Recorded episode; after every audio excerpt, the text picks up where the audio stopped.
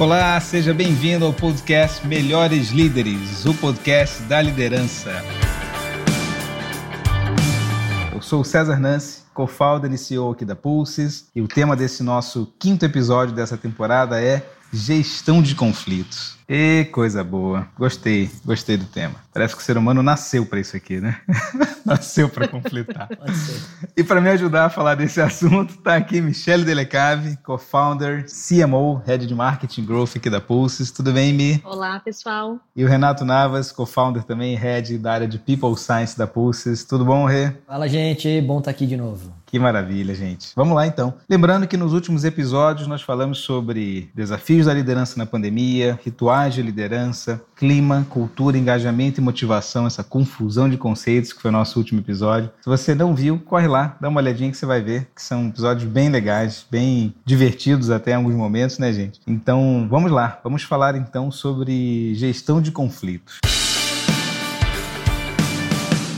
Pessoal, eu brinquei um pouco aqui falando que parece ser da natureza humana conflitar, né? E de fato, cara, não lembro de nenhum emprego que eu tive no passado, de nenhuma situação é, boa que a gente tenha vivido aqui até na Pulses, né? Onde a gente não tenha tido alguns conflitos, né? Alguns mais saudáveis, outros menos saudáveis, né? É, eu acho que hoje a gente vai dar um foco mais naqueles menos saudáveis, né, Renato? Que você gosta, né? Esses são os mais, né?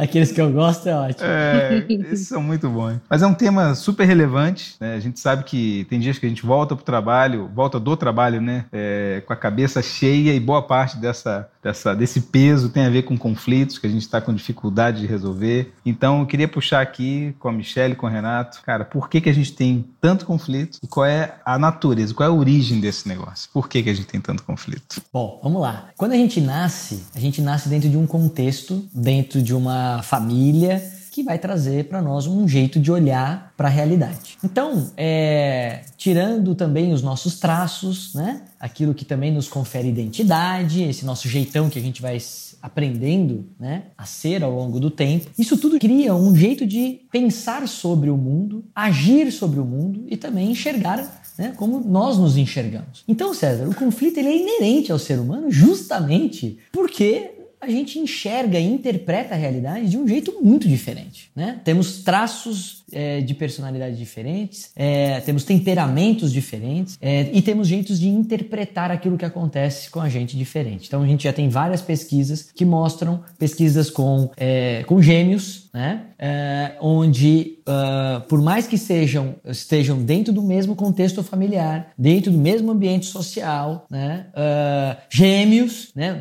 No mesmo momento, né? É, diz a mãe e o pai que cuidam do mesmo jeito, o que é mentira, a gente já sabe disso, mas a gente não vai entrar nisso, né? É, interpretam aquilo que acontece com eles de uma maneira diferente. Enquanto um chora ou fica triste, fica magoado, né? É, o outro fica mais agitado, outro ou feliz, ou e assim por diante. Então, é, eu acho que aí tem um ponto que talvez possa explicar um, um pouquinho dessa natureza, e não toda, mas que parte de uma da forma como a gente se constrói ao longo do tempo e inevitavelmente tem pontos de vistas ou a gente prioriza também olhar certas coisas, né? Além de interpretar as coisas que acontecem com a gente de um determinado forma, a gente também prioriza olhar certas coisas em detrimento de outras. Então não tem como também nós, enquanto nessa natureza humana, né, que é limitada, nós não temos condições de olhar tudo, considerar tudo. Né? Eu, eu, na minha história, eu vou priorizando algumas coisas com que eu me, me identifico mais, que eu tenho mais conforto, né, mais facilidade para tratar de certas coisas. Talvez você, um engenheiro, que está com uma, uma, linha mais é, é, é, linear. Matemática, né? relações causais, né? Isso causa aquilo. Pode ter uma outra forma de olhar as coisas, né? E eu venho com. A Michelle pode vir aí com as bases não conscientes das relações. O engenheiro pode olhar para isso e falar assim: gente, pelo amor de Deus, vocês estão tudo maluco. Isso não existe. Entendeu? então eu acho que aí é que está um ponto interessante. Dependendo daquilo que a gente olha, para onde a gente olha, para onde a gente prioriza, a gente vai enxergar certas coisas. E quando a gente enxerga coisas diferentes, nós estamos aí pr prontos, né, num ambiente perfeito para o conflito aparecer. As visões de mundo, então, são diferentes, mas também tem a ver com a forma como que a gente lida com isso, né? Se eu achar que não, é preto e branco, né? Na minha, na minha visão é só preto, preto, preto, eu realmente não vou, né, vou conseguir lidar com as pessoas que acham que é branco, né? E a gente vai conflitar. Mas se eu entender que entre preto e branco existe uma escala de cinza, né? Os 50 tons de cinza aí, né? Então, é, eu, eu, eu consigo olhar as coisas de uma forma diferente, né? E pensar que existem visões de mundo diferentes da minha e eu consigo lidar melhor com isso, né? Então, a forma com que as pessoas enxergam a realidade, sim, né? Mas também não só isso, a forma com que lida também. Muito bem. Vou trazer aqui um tema que, que a gente já usou muito, né, Renato, em treinamentos aí no passado e, e a gente acaba sempre se referenciando também aqui na Pulses, nosso dia a dia, que é um pouco de como o conflito começa. Né? Em especial no ambiente organizacional, mas também aplicável à nossa vida dentro de casa, aliás, plenamente aplicável. Né? É, e aqui é, a gente vai dar um nome um tanto estranho, mas é isso mesmo, tá, gente? Chama-se triângulo dramático, né, Renato? Triângulo dramático tem a ver com drama, né? Tem a ver com triângulo. é, Muito bem explicado. Enfim, não é, não é coisa amorosa, né? Pode até ser, mas não, não, não é. Não. não tem a ver com os 50 tons de cinza que eu falei. Também não tem. É, a Michelle já trouxe 50 tons de cinza, já aproveitei e botei o triângulo aqui. E assim, eu acho que eu, o Rê tem uma história muito legal que esses dias ele estava no supermercado, né, Renato? Acho que, acho que você pode começar por aí. Vamos começar pela história. Puxar o assunto. Vai lá, vai lá. Estava eu no supermercado, aqui em Santa Catarina nós temos uma rede de supermercado muito grande, é, que para nós aqui é grande, né? E era seis da tarde, saí de um treinamento, precisava passar em casa para comprar alguma coisa, porque eu não tinha nada para comer em casa. Resolvi ir nesse supermercado, né? É, parecia que era eu e a cidade inteira lá fazendo compra, né? Porque já não tinha mais carrinho e só tinha umas duas ou três cestinhas para eu pegar. E quando a gente entra no supermercado, necessariamente a gente passa pelo caixa e vê o tamanho da fila das pessoas para pagar. Então, mesmo assim, não tendo carrinho, tendo pouca cestinha, vendo aquela insanidade, né, de fila, gigantesca no supermercado, resolvi entrar no supermercado para fazer compra. Então, assim, vários sinais de que o negócio era tenso e que eu poderia simplesmente ver, é, é, dar meia volta e voltar, né? Mas não, fui lá para fazer compra e fiz a minha compra, peguei o, o, a, a, o que eu precisava, coloquei dentro da cestinha e fui até a fila da cestinha. Coloquei a cestinha no chão e como uh, uh, um bom brasileiro que quase não tem nada para fazer, peguei meu celular e fui resolver várias coisas pelo, pelo celular, e-mail, WhatsApp, um monte de coisa, pendências pra caramba. Então aquela fila me deu deixa para poder resolver muita coisa que estava pendente. E aí eu tava mexendo no meu celular, cabisbaixo, né? Cestinha no chão, só empurrando a cestinha com o pé, né? Aquela, é, vão indo pra frente, né? De repente eu escuto uma senhora que tava na minha frente resmungando. É, que coisa, que absurdo. Né? E não dei bola no primeiro momento, mas o negócio começou a ficar mais intenso, né? Onde já se viu, porque eu pago caro aqui nesse lugar, esse aqui não é um lugar, né? De, esse aqui é um supermercado caro. Né? Falando sozinha. Falando sozinha, né? E aí eu levantei a cabeça. Quando eu levanto a cabeça, aquela senhora virada para mim, me olhando, né? Do tipo, e aí, cara, você não vai fazer nada, né?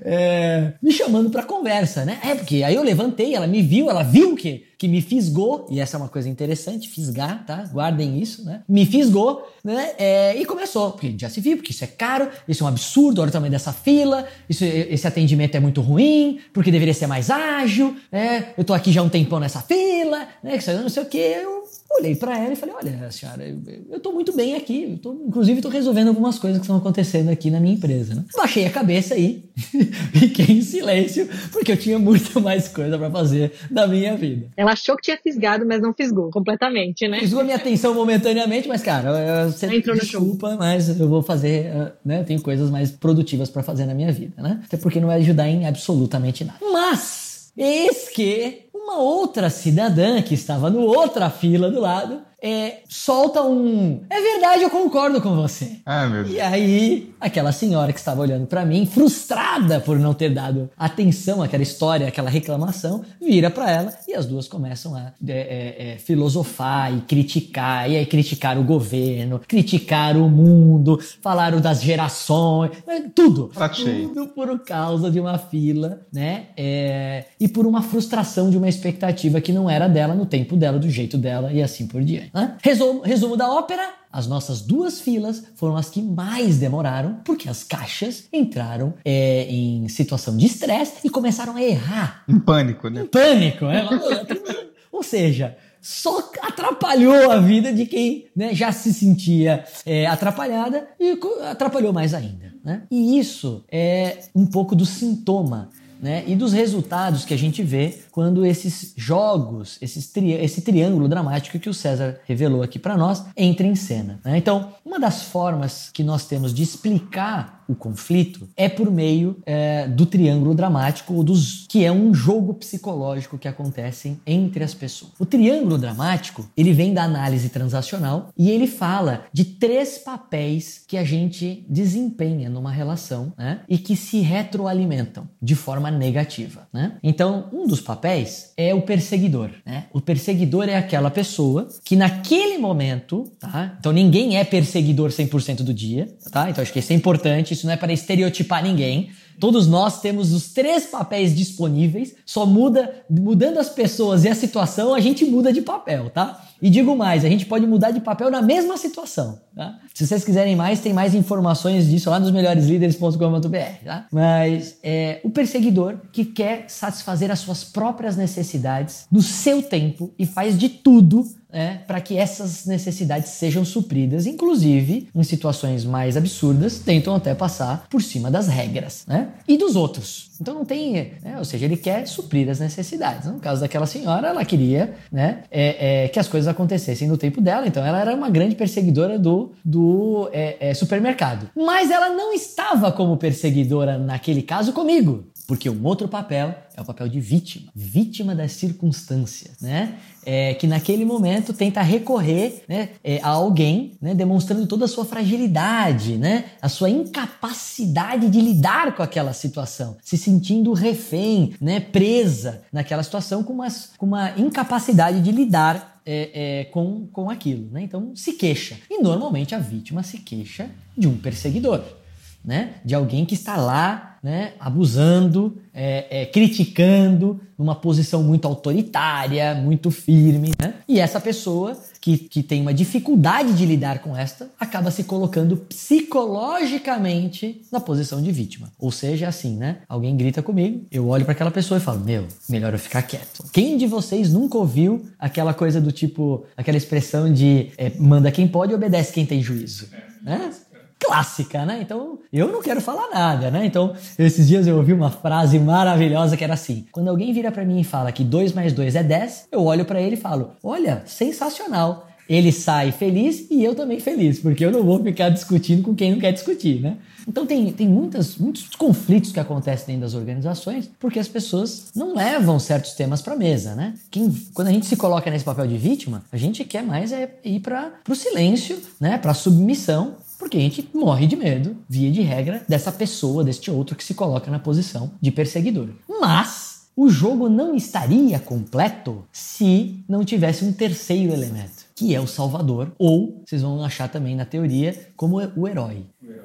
É? O Salvador, ele está lá, pronto para salvar a vítima de todos os seus males, porque no fundo ele quer ajudar o outro com uma troca deste outro ficar dependente dele. Mas isso é muito não consciente. Né? Então, assim, todo, todo triângulo dramático tem que ter três papéis aí. Necessariamente. Tá. Tipicamente, Três pessoas também? Tipicamente três pessoas. Tá bom. Né? Ou mais, porque esse, esse triângulo ele pode ficar infinito com outras pessoas. Ótimo. Outros ótimo. triângulos. Mas a pessoa pode não estar presente, né? Então pode estar eu e você aqui, elas falando De um do nosso líder, né? Opa, e isso é o que mais acontece, né? E, e aí, Michele, tem uma coisa do Salvador que é justamente isso. O Salvador, ele olha pra vítima, entende que ele é um coitado internamente, do tipo, é, realmente, esse cara não vai ter capacidade de falar com esse aí, né? Esse cara, coitado, que pena, ele não tem condições, né? Tudo Deixa ajudar, internamente aqui, deixa eu né? ajudar, né? Deixa eu ajudar. Na melhor das intenções, né? Na melhor das intenções, né? Mas no Ele é um fundo, incapaz, coitado. No fundo, ele é igual o perseguidor. Ele olha pra, pra vítima e fala: Meu, você, você não tem capacidade.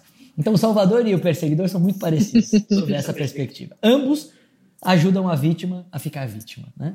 E isso se retroalimenta, né? Os perseguidor persegue a vítima que sai correndo atrás do salvador para so chorar suas mágoas, né? Esperando que esse salvador pegue para si a responsabilidade, né, do problema da vítima e vai lá para o perseguidor tirar satisfação, né? Onde já se viu isso, né, para livrar a vítima. Então, enquanto o salvador briga com o perseguidor, a vítima tá lá, né? É, é, aproveitando e não precisando lidar com a responsabilidade de ter que resolver as coisas. Uhum. É, eu vou propor aqui, né, como vocês sabem que eu gosto, montar um, um rápido sketch aqui pra gente ensinar uma situação dessa. Boa. Pode ser? Vamos Vamos lá, estudar vamos no lá. contexto organizacional. Vamos lá. Michele, você quer puxar? Reunião, eu sou seu líder. Eu vou dizer pra você que eu não trouxe o relatório que precisava entregar hoje. Tá bom. Boa. Então, Tá bom? sou seu líder, você é minha liderada, Renato é um par seu. certo? Não, Renato é um outro diretor da empresa. Outro diretor, sou Tá bom? parceiro, Então, vai. tá. então vamos lá. Olá, César, tudo bem? E aí, Michele? Posso falar com você rapidamente? Tudo ótimo. Como é que tá aquele relatório que eu tava esperando ele pra ontem, né? Sexta-feira, dia do envio. Olha, eu não consegui finalizar ele, mas é porque tô com cheia de coisa. Eu tô com muita coisa desde a minha. Eu tenho que entender assim que a minha função, né, ela é somente marketing. Mas, Mas, Michele, e é, aí, mas assim, eu tô com tanta coisa que. Deve que ser a décima vez que você atrasa e deve ser a nona que eu falo com você sobre esse relatório. É importante, eu, eu tenho que dar relatório para investidores, eu preciso desse relatório. Os números que você traz são números que montam os meus números. Mas ontem, É. ontem eu tive que levar meu pai no médico. Eu não dei Ah, conta eu de entendo que coisas podem acontecer, mas ainda assim a gente tem um prazo a cumprir, né? Por que, que você não se antecipou se você sabia que tinha um médico? Pelo amor de Deus. Bom, eu não sei, é, você consegue ver o relatório ainda hoje? Acho que não vou conseguir, tô com muita Tá bom. coisa pra fazer. Bom, eu tô esperando lá, tá? Então tenho certeza que você vai dar um jeito, tá? Até já. Renato, eu sei que você não é meu líder. O que aconteceu, Michelle? Que cara é essa? Ah, assim, eu sei que tu não é meu líder, mas eu preciso Meu falar Deus. contigo. Não, mas vem cá, senta aqui. O que aconteceu? Poxa, assim, é, o César, ele não tem jeito, né? Ah, César é complicado mesmo. Ah, é- é- ele, ele tá me cobrando que eu entregue aquele relatório, mas é assim, eu tô cheia de coisa dentro pra fazer. Eu não tô dando, não dá, não dou conta. Meu Deus do céu, ele não, ele não entende a tua. a- a- Não, ele não entende você tá- nada. Não entende nada nem ninguém. Não entende nada. Eu preciso que tu me ajude. Ah, não, mas assim, ó, pode deixar Porque- porque eu tenho uma reunião com ele agora à noite. Ai, que bom. Vê se, assim, outra pessoa pode fazer esse relatório, nem, nem é coisa do marketing pra fazer, Mas ele, mas entendeu? ele não foi ina- inadequado com você, né? Indelicado com você, né? Foi. Ah, não acredito. Foi grosseiro. Ah, só me faltava. Foi grosseiro comigo. Só porque- porque, eu- acho que é só porque eu sou mulher, sabe? Eu, é porque ele, é- ele é meio assim. Botou sabe? isso, Ele é assim, ele, ele- às vezes ele se passa, sabe? É, ele, é um, ele, é um, ele é um cara. Ele, ele, ele é esforçado, mas ele, ele se passa. Eu vou, eu vou conversar com Não ele. aguento eu- mais, é muito difícil trabalhar nessa empresa. Calma, calma, fica tranquila, vem cá, vem cá, respira um pouco, pega aqui uma aguinha, deixa comigo, tá? Tá fica bom. tranquila bom, eu obrigada, vou resolver essa obrigada. situação pra você, eu, eu me importo com o teu bem-estar. Assim, ó, qualquer problema, vem comigo. Ah, eu sei, eu sei que eu posso Isso, isso contar é com conversa você. de cachorro grande. Eu queria ser tua liderada. Não, mas eu vou, eu- nós vamos dar um jeito nisso. Deus do Nós céu. vamos dar um jeito nisso, tá? Ô, César, que história é essa, cara? Renato, tudo bem? Não, não tá tudo bem, bicho. Isso, a gente cara. fica fazendo ações de engajamento nessa empresa, a gente contrata pulses pra poder pulsar engajamento aqui pra Sim, fazer o negócio sim. acontecer. É. E assim, é, você na primeira oportunidade vai e descasca as pessoas, né? O que você tá falando, rapaz? Não, é que é o seguinte, ó. Chega uma hora que você tem que entender que todas as tuas ações têm impactos. Mas e que eu acho que ação? você não entende o impacto que você, como diretor dessa empresa, gera no negócio. Mas que, que, que Cara, você tá isso é um falando? absurdo. Eu acho que você tem que fazer a sua autoavaliação. Você sabe Meu onde que você céu. pisa, aonde que você erra, as coisas que você faz, entende? Você é um cara inteligente, entendeu? Eu, sou, eu, eu rece- recebi reclamações. Olha, é, quando você quiser conversar sobre elas, então, Não, eu né, tô falando de uma forma racional, a gente pode falando sentar e conversar. Não, isso é um absurdo, tá vendo? É, é isso, ó. Você não escuta as pessoas. entende? Agora eu entendo. As pessoas têm toda a razão pra criticar você. Ah, muito bom, muito bom. gente. Parabéns aí. Palmas. aí. A gente já pode ser contratado pela Rede Globo. É, se a Rede Globo precisar, agora, né?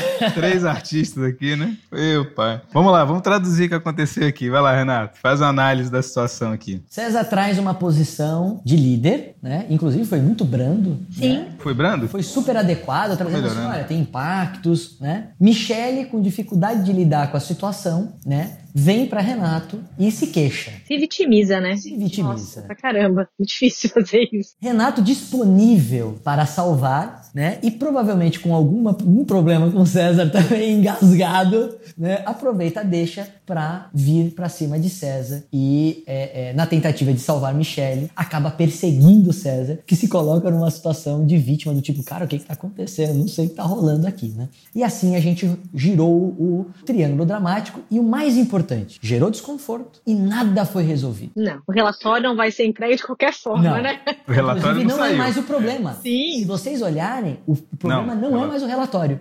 O problema agora virou o problema de gestão do César. Isso aí. Olha que interessante. Então ele não é produtivo, né? E faz com que as pessoas caiam então na é, se alimentando de um jogo, né? E desfocando para aquilo que realmente importa dentro da organização. né? Esse, esse é o grande ponto, Michele. Sempre que a gente quer resolver um problema, né, uma, diverg- uma divergência de opinião ou estilos diferentes de fazer gestão, o exercício é um exercício de maturidade, de falar igual adulto. Né? A gente até brincava né, na consultoria. É, você é líder, trate os seus liderados como adultos. Você vai ver como isso vai facilitar. Né? Só que às vezes é difícil ter conversas de adultos porque elas são difíceis, elas são desafiadoras.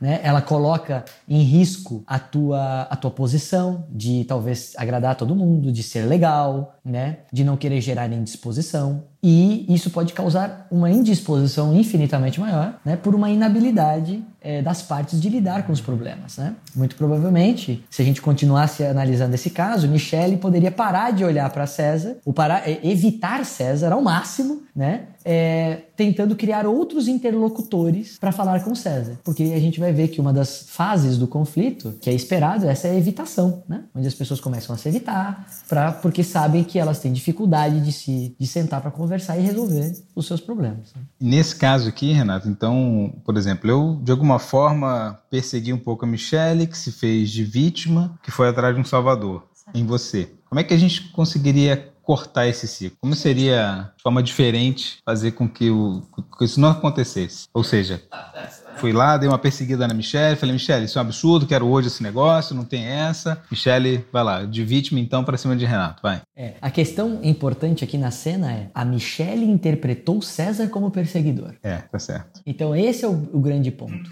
O César não é perseguidor. O César está cobrando o líder. Mas a Michelle interpretou que ele estava perseguindo, gerou um caos nela a ponto de não conseguir se posicionar como a pessoa que precisava falar, olha, vamos negociar isso? Uhum. Ou então, que possibilidades existem em relação a isso, né? E transfere o problema para Renato, que estava super disponível para pegar o problema, né? E tentar resolver para Michelle, porque no fundo Renato sabe que Michelle é uma coitada e também não vai resolver o problema. né? Então tem duas formas, né? É, a partir do momento que essa situação chegou, eu poderia ter negociado, né? Então, assim, de fato, eu não consegui, e não sei se eu vou conseguir te entregar amanhã, mas pode ser daqui a dois dias. Como realinhar essa expectativa, já que Isso. toda sexta tem um atraso, será que a gente pode ter essa entrega na segunda? Eu vou organizar, eu vou me planejar para que realmente consiga entregar no prazo das próximas vezes. Então, isso aqui a gente corta. Mas poderia acontecer ainda de eu continuar interpretando que você foi perseguidor e, e pedir ajuda do Renato. E ainda o assim, Renato poderia cortar Eu situação. poderia cortar e falar assim, Michelle, vamos lá, qual que é a tua dificuldade?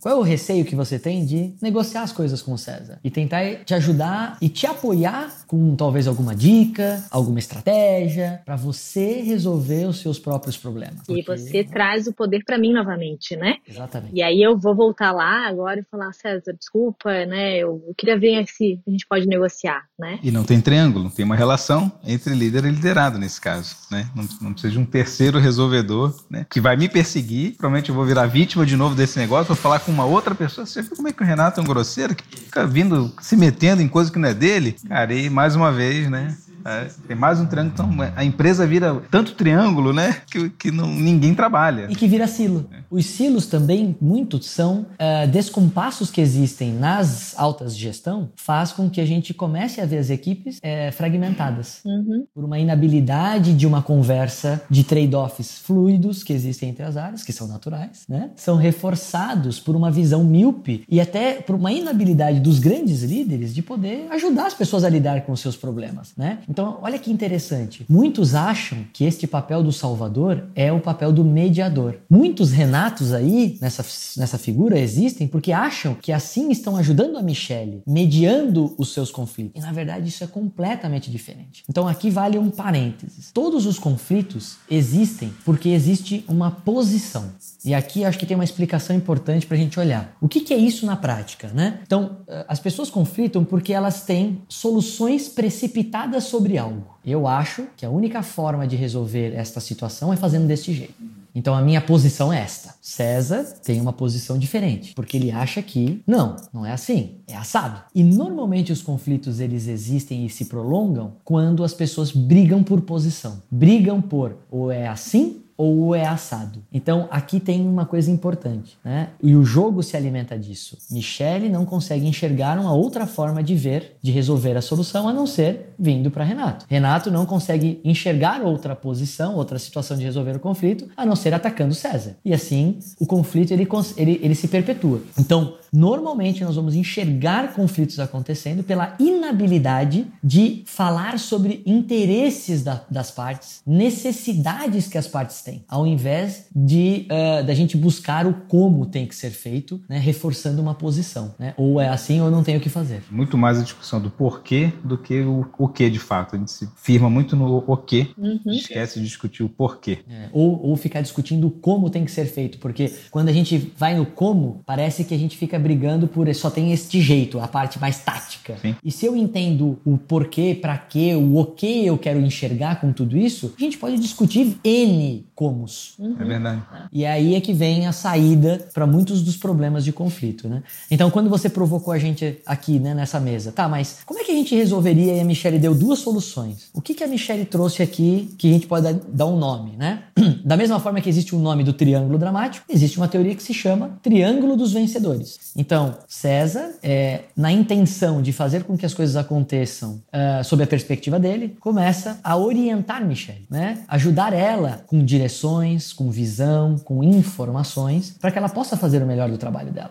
Né? Então ele deixa de ser perseguidor para ser um orientador. Renato pode ser um apoiador de Michele, né? deixando de ser perseguidor. Então como, como que Renato pode apoiar? Muito do que a Michele trouxe, ajudando Michele a resolver seus próprios problemas. Né? Talvez dando o apoio que ela precisa para ela se sentir segura para se preparar para uma conversa difícil, né? para buscar outros elementos, outros argumentos, outras ferramentas para uma situação que é delicada, né? É, buscar Renato para saber como que é. Renato sugere que ela possa acessar César e não que Renato acesse César por ela, né? Então assim, Renato era um diretor par de, de César. Talvez Renato saiba como, qual, como acessar César de uma maneira mais adequada. E isso poderia ser o apoio de Renato. E aí eu deixo, né? Renato poderia deixar de ser o perseguidor para ser um apoiador.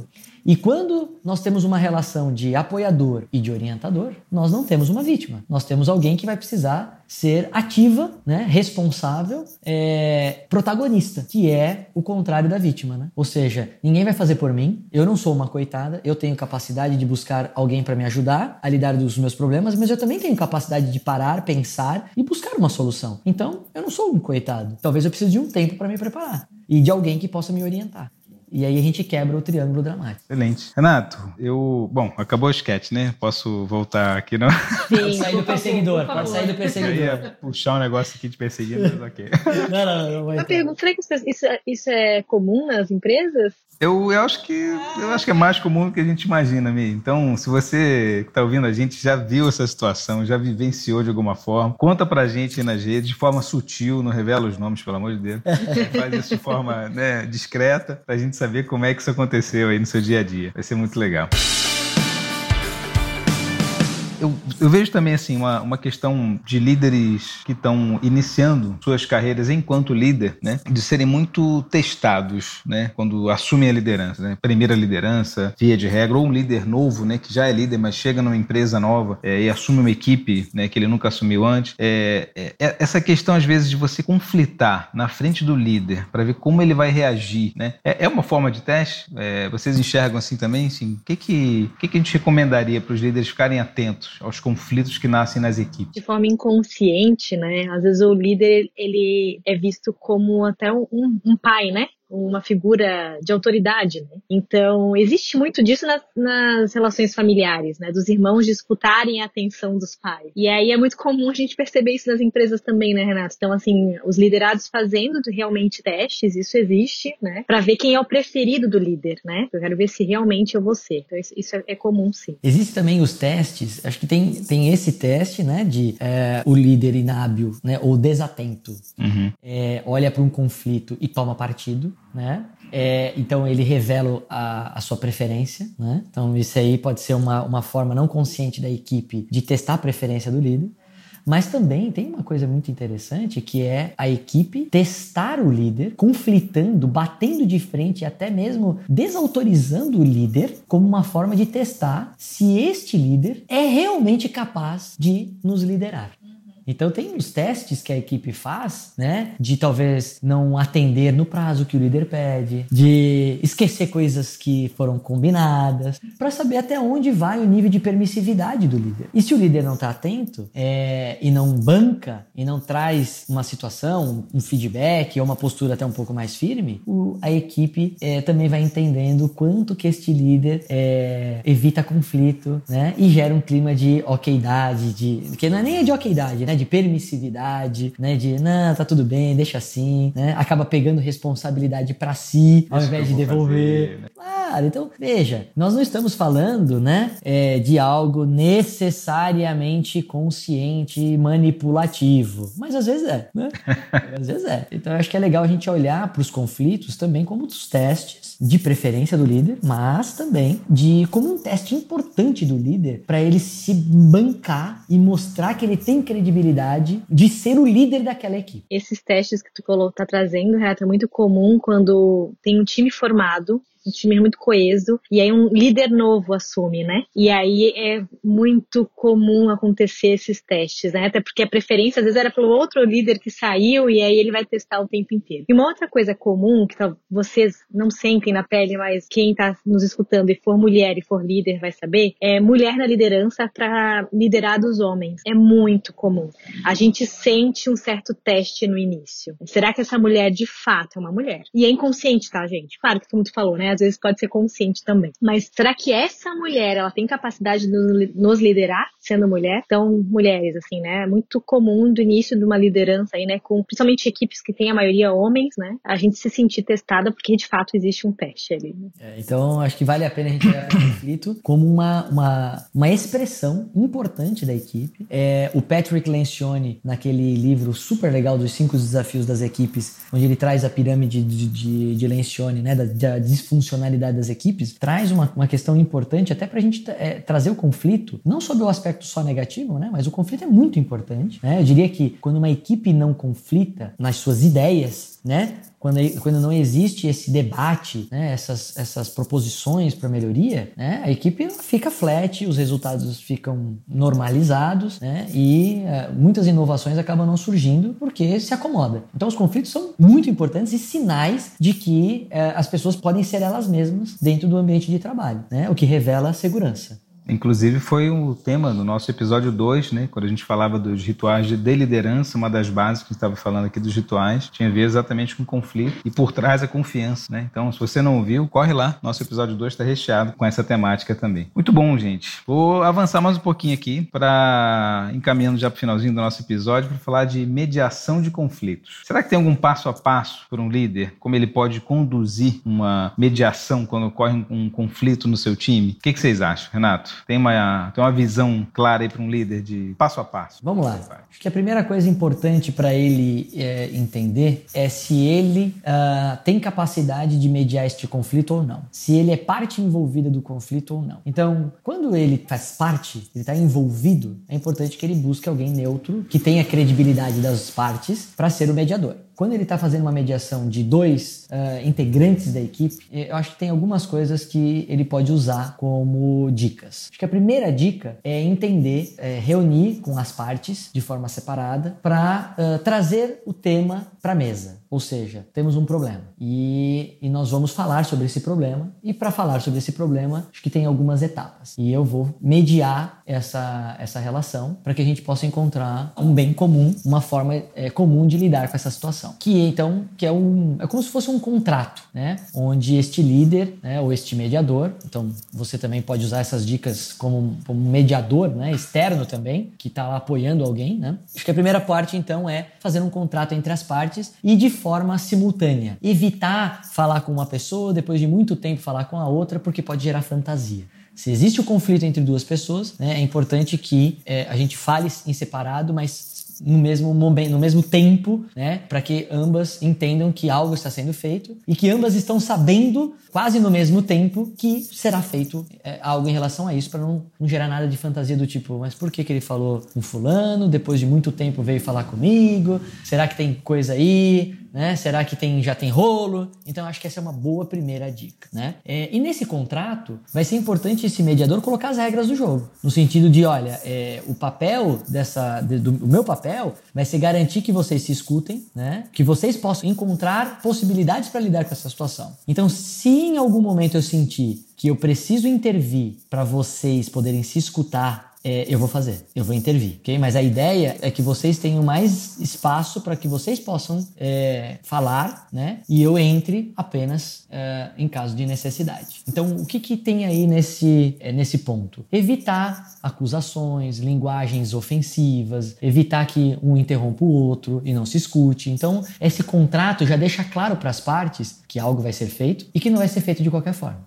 Então isso já gera uma segurança para alguém que vai entrar num processo de falar de temas difíceis, né? Então acho que isso é uma coisa importante para deixar. Primeiro passo, contrato um contrato claro entre as partes. E também nesse contrato, para finalizar o contrato, já dizer que a primeira etapa da mediação é escutar as partes de forma separada. As pessoas já entendem que faz parte, então eu tenho um momento com você, um outro momento com você, e que isso não significa nada a não ser uma preparação das partes para um momento onde essas partes vão ter que sentar e conversar, ok? É, para quem já leu a respeito de arbitragem e mediação de conflito, que é muito comum para juízes, né, ou para até para Ministério Público que faz algumas, alguns trabalhos de mediação, né, é, tem um, um, uma parte que se chama cálculos. O nome técnico disso é cálculos. Cálculos é quando você faz uma conversa separada com as pessoas, né, a fim de entender qual é o interesse que está ali naquela parte e ajudar esta pessoa a manifestar o interesse ou a necessidade dela de uma maneira adequada para outra. Então, essa é uma parte, é talvez uma das partes mais importantes. Quando eu estou com, com uma parte, né, eu entendo, eu quero entender o lado dela, como ela está enxergando, mas principalmente qual é o interesse que ela tem que está sendo negligenciado pelo outro ou que ela está sendo afetada. Então, quando eu consigo ajudar esta pessoa, esta parte, a entender qual é o interesse, a necessidade, né, e como que ela pode clarificar então eu consegui atingir o objetivo é, desta conversa. Mas enquanto estiver nebuloso, é, a minha sugestão é que você, se precisar fazer mais uma conversa, faça mais uma conversa. Diria, Renato, que é quase investigativo esse, esse bate-papo individual? É isso mesmo. Porque eu quero resgatar aqui um ponto que a gente já falou. É muito comum que as pessoas falem é, por meio da sua posição, ou seja, como elas querem que as coisas aconteçam.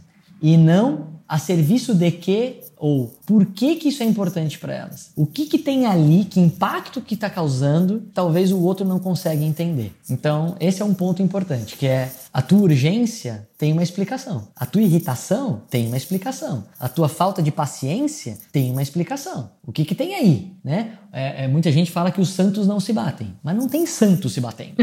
Existe. Né?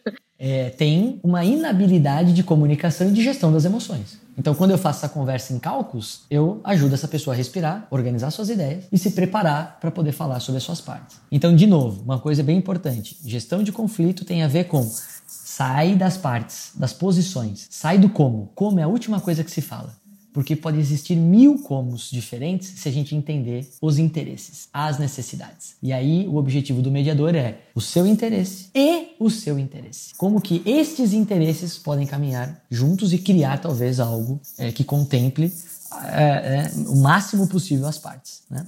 Não sei se da, na forma mais é, plena possível. Né? Então, previamente nós temos duas conversas individuais, uma explicação e um contrato, uma clarificação de como vai funcionar e o cálculos, que é a conversa de entendimento desses interesses. Muito bem, partes preparadas. Então está na hora da gente ter um momento entre as partes. É uma conversa entre as partes. E aí é muito importante que se faça um momento de rapport, né? Um momento de é, uma quebra de gelo, um momento de, olha, vamos lá, de contextualização, de eu sei que esse momento ele é difícil, mas ele é importante, né? É, normalmente quando as pessoas já chegam e o cálculo foi bem feito, né? É, elas já chegam diferentes menos agressivas, menos defensivas, mas podem acontecer disso acontecer, né? Obviamente, né? Então, é, é normal que a gente comece falando assim, bom, temos uma divergência de opiniões aqui, certo? E existe possibilidade de a gente uh, falar sobre isso. Então, a gente elege uma parte para iniciar. E existe uma coisa da técnica da escutativa, que é escutar até o final, né? E o, e o final, e no final do, do, do escutar até o final, vem uma outra técnica que se chama técnica de parafraseamento, que é traduzir em linhas gerais os principais pontos que as partes trouxeram, que convergem e que divergem. É como se você, mediador, como você está de fora, você pode escutar de uma forma atenta aonde que essas pessoas estão falando as mesmas coisas, usando talvez palavras diferentes, e o que, que de verdade elas estão divergindo e que a gente precisa falar sobre isso. E aí estimular essas pessoas a entender e a checar qual é a disponibilidade que elas têm de avançar né, numa conversa de, de mitigação dessas, dessas divergências. E uma vez que essas partes estejam né, é, compreendendo que, mesmo tendo pontos divergentes, elas convergem em algo, né, que é normalmente é o momento de oh, abaixa um pouco a ansiedade, não é deste tamanho todo o problema, a gente identificou qual é o ponto muito bem. Então, agora é a hora da gente entender, né, que essas partes têm esses interesses, que estão gerando estes impactos e que é importante para as partes, para cada parte. E uma vez que a gente entende, né, as partes, os seus impactos, as suas importâncias, a gente também tem capacidade de fazer algumas alguns questionamentos. Primeiro, isso que está vindo aqui para a mesa, nós temos capacidade de resolver? Ou a gente precisa de alguém de fora para nos ajudar a resolver? Está sobre esta é, é, a resolução deste conflito está aqui dentro? Ou a gente precisa de alguém de fora? Outro ponto. Será que a gente pode ajudar essas pessoas nessa divergência trazendo aquilo que é prioritário para a organização? Então, às vezes, trazer para essa conversa que a organização prioriza pode ajudar as pessoas a entender uh, qual dessas partes é, vai precisar ceder, né? Ou vai precisar ressignificar, porque no fundo a gente está vendo um bem comum que é a organização. Então, às vezes, trazer para a mesa algo que possa ser comum, ou seja, olha, a organização prioriza isto. Com base nisto, o que, que cada um de vocês pode O que, que a gente pode pensar de possibilidades, então, para o bem comum da organização? Então a gente sai das partes, a gente pensa no todo. E aí a gente começa a pensar em possibilidades, que é o próximo passo. E aí, uma vez pensando em possibilidades, a gente enxerga qual é a disponibilidade que as pessoas têm para poder experimentar coisas diferentes. Então, se eu pudesse resumir, eu traria um contrato entre as partes, ouvir separadamente, fazer um rapport e colocar na mesa né, os pontos até o final, identificar os impactos e a importância desses assuntos para cada um, trazendo elementos, por exemplo, da organização é, como um, o grande ganho, e a partir daí pensar em possibilidades e disponibilidade dessas pessoas de fazer coisas diferentes. Renato, que aula! Nossa, me sinto muito mais preparada para fazer gestão de conflitos com a minha equipe. Muito bom. Esse passo a passo também está lá, melhoreslíderes.com.br. Você pode estudar, olhar com calma, reler, reler, porque tem muita coisa valiosa aí e a gente sabe que para situações complicadas, a gente precisa se preparar. Talvez nem todos os conflitos vão exigir tanta preparação, mas eu acho que tem aí grandes ganhos. É não chegar chegando, né? É também ir tateando, porque se esse conflito existe, existe também um pedido de ajuda das pessoas e uma inabilidade de se chegar a um consenso. Então, e não é perseguindo o outro que a gente chega, né? que a gente salva a vítima, não é isso? Nem se vitimizando você consegue alguma coisa, né? Isso é e nem salvando ninguém a gente consegue nada. Exatamente. Então tá aí uma grande origem dos conflitos que a gente falou aqui nesse episódio, que é o triângulo dramático, né? O Rê trouxe aqui pra gente uma aula de mediação também. Muito bom, gente. Acho que esse papo foi sensacional. Gostei muito aqui, viu? Ah, adorei também. Muito também, bom. É, aprendi muito, viu, Mi? Muito bom. Gente, acho que é isso. É, estamos chegando aqui no finalzinho do nosso episódio, né? É, queria agradecer os ouvintes que ficaram até o final aqui com a gente, né? Mais esse bate-papo. É, sugerir, né? Sigam o nosso podcast nas plataformas. A gente está no Spotify mais várias outras plataformas aí também. Toda semana a gente traz um novo episódio aqui dessa primeira temporada. Segue a gente no LinkedIn, né? A Pulse está lá, no Facebook também, no Instagram, arroba PulsesEngage, né? Tem muito conteúdo bem legal por lá, artigos, e-books. A gente está sempre trazendo o que tem de melhor dos nossos dados aqui. A gente faz uma, tem uma coleta contínua sobre engajamento e clima em mais de 400 empresas, são cerca de 280 mil colaboradores sendo ouvidos, né, minha cada semana. Então tem sido uma inteligência coletiva super importante para a gente ver o estado do engajamento do clima aqui no Brasil. É, então entra lá, pulses.com.br é o nosso site e melhoreslíderes.com.br é a comunidade para liderança, onde você encontra conteúdos, artigos né, e também ferramentas, né, Renato, para tomar decisões boas como líder e aprender mais aí sobre o mundo da liderança, que é fascinante. Já leu, gente. Muito obrigado, obrigado, Michele, obrigado, Renato. A gente se vê no próximo episódio.